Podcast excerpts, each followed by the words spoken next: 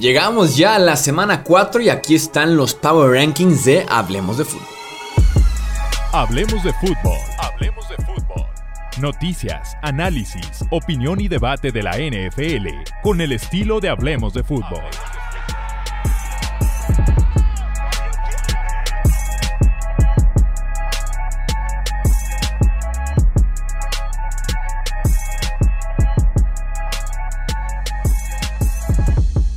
¿Qué tal amigos? ¿Cómo están? Bienvenidos a una edición más de estos famosísimos Power Rankings, semana 4. Estamos ya casi una cuarta parte de la temporada. Ya saben que vamos a irnos del 32 hasta el número 1 de quién es el peor, quién es el mejor equipo de la NFL. En el puesto 32 pondremos aquí a los Houston Texans, es el nuevo peor equipo de la NFL en estos rankings. ¿Quiero hablar positivo de los Texans? Déjenme quito una basura en la boca. Porque este, me ha gustado mucho Derek Stingley. Creo que ha sido de los mejores defensivos novatos de toda la NFL. ¿eh? El tipo le está rompiendo el esquinero novato de Houston. En el puesto número 31 pondremos a los New York Football Jets. Zach Wilson está de regreso. Tiene solamente eh, un año y cuestión de tres semanas en la NFL. Muy pocos partidos jugados, eso sí. Pero por los cambios en la gerencia, cocheo, sensaciones en los Jets, yo realmente creo que esta pudiera ser su última oportunidad. Creo que si no se mantiene sano y aparte si no juega bien, creo que sí pudiera ser de las últimas chances ya de Zach Wilson en Nueva York, aunque sea muy temprano. Siento que tendrán mecha corta con él. Así que más vale que aproveche justamente que está sano y que regresa a la alineación este domingo con los Jets. En el puesto número 30, los eh, Chicago Bears empieza oficialmente la, temporada de Khalil Herbert. Khalil Herbert creo que es mejor jugador que David Montgomery. Se le estima a Montgomery, va a jugar más Herbert, a ver si cuando regresa Montgomery no juega, no está ya como titular Khalil Herbert, eh, me ha gustado mucho. En el puesto número 29 pondremos a Gino Smith y los Seahawks. Le está pasando fatal Gino Smith, ¿eh? Le está pasando fatal porque el talento alrededor es muy poco. Es muy poco y muy pobre. Entonces sí que le está pasando mal Junior Smith ahí con los Seahawks. En el puesto número 28 pondremos a los Falcons de Atlanta, que le ganaron justamente ahí apretado a Seattle. Oh, sorpresa, ¿no? Involucrar a Kyle Pitts es bueno. Involucrar a Kyle Pitts significa ganar un partido. Quien también se ha visto muy bien hablando de novatos, Drake London, ¿eh? Drake London, el wide receiver novato Atlanta, también el tipo ha tenido su sellito de aprobación en tres partidos en la NFL. En el puesto 27, Washington, el fútbol team, los Commanders. Eh, pierden al centro por lesión a Chase Roulier.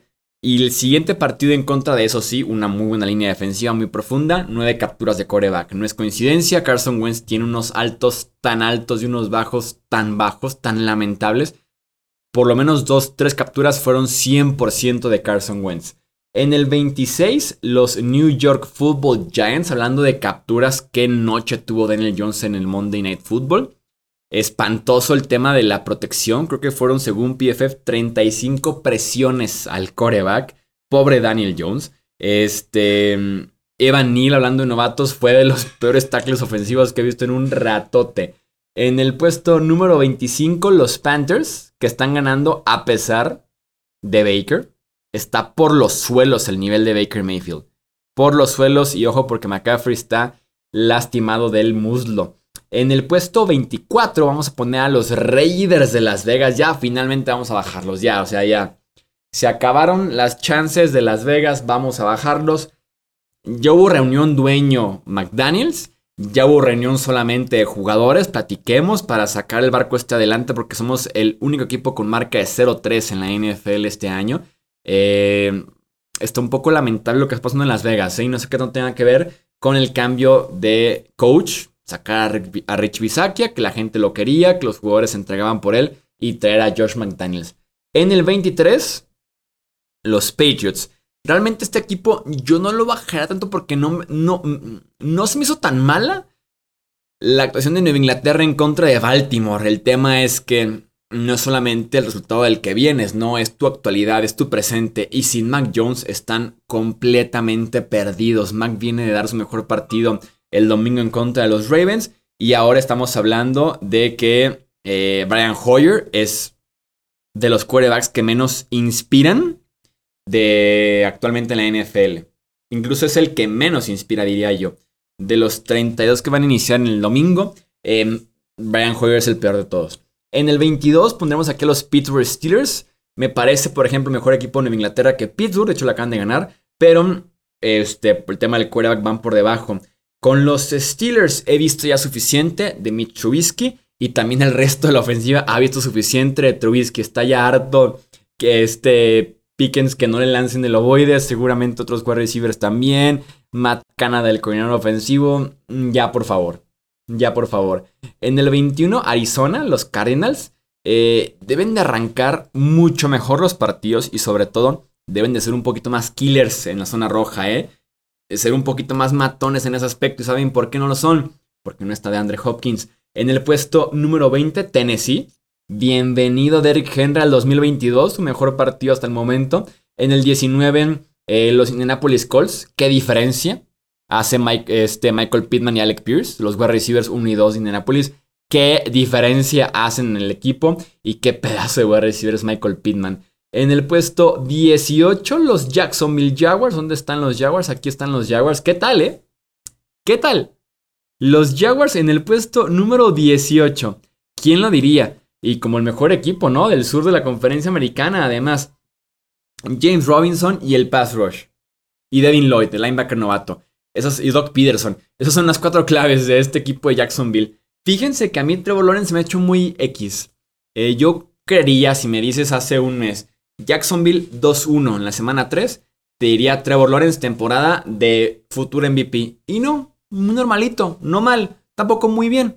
Estábamos viendo qué pasa cuando se empareje Lawrence, cuando tenga ese potencial ya desarrollado, cuando muestre ese talento cada domingo, lo que puede llegar a ser Jacksonville. ¿eh? En el puesto 17, los Saints, segunda mala semana consecutiva de James Winston este, este domingo. Y aparte está lesionado de la espalda y del tobillo. O sea, no tiene pinta de que tal vez se recupere pronto el nivel.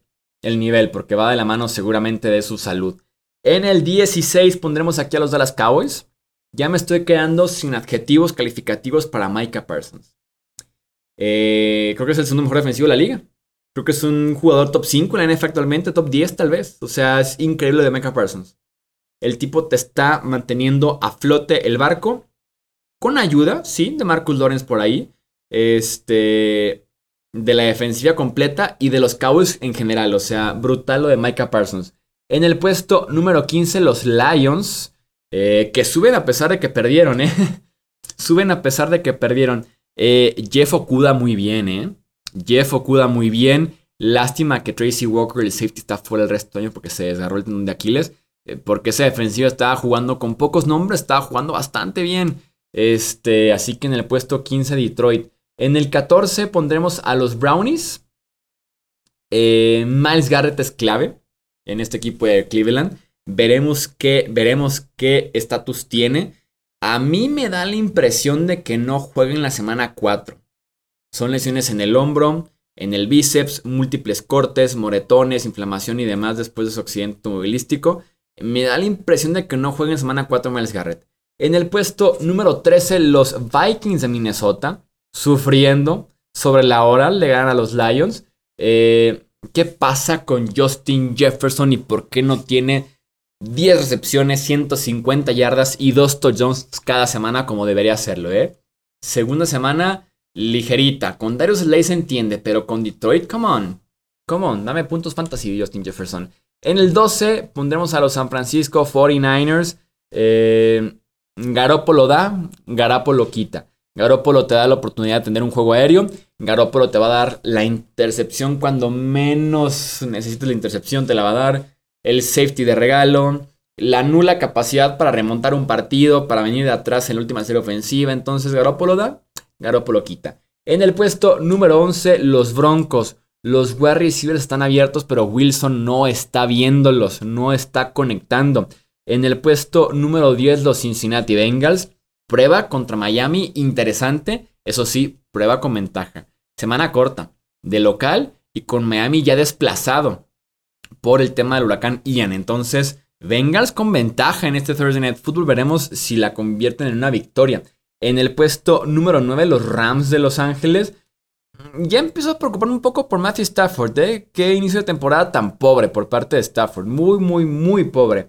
En el puesto número 8 pondremos a los Chargers. Lo decía ya en el podcast, en el podcast anterior. Eh, el contexto, situación, feeling de los Chargers está por los suelos.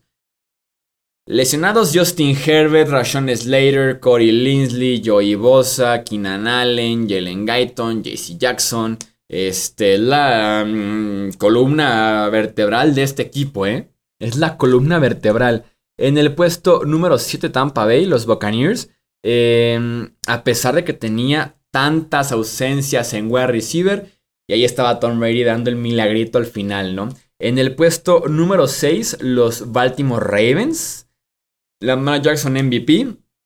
Devin Duvernay, revelación de este año. Ha sido brutal lo de Devin Duvernay.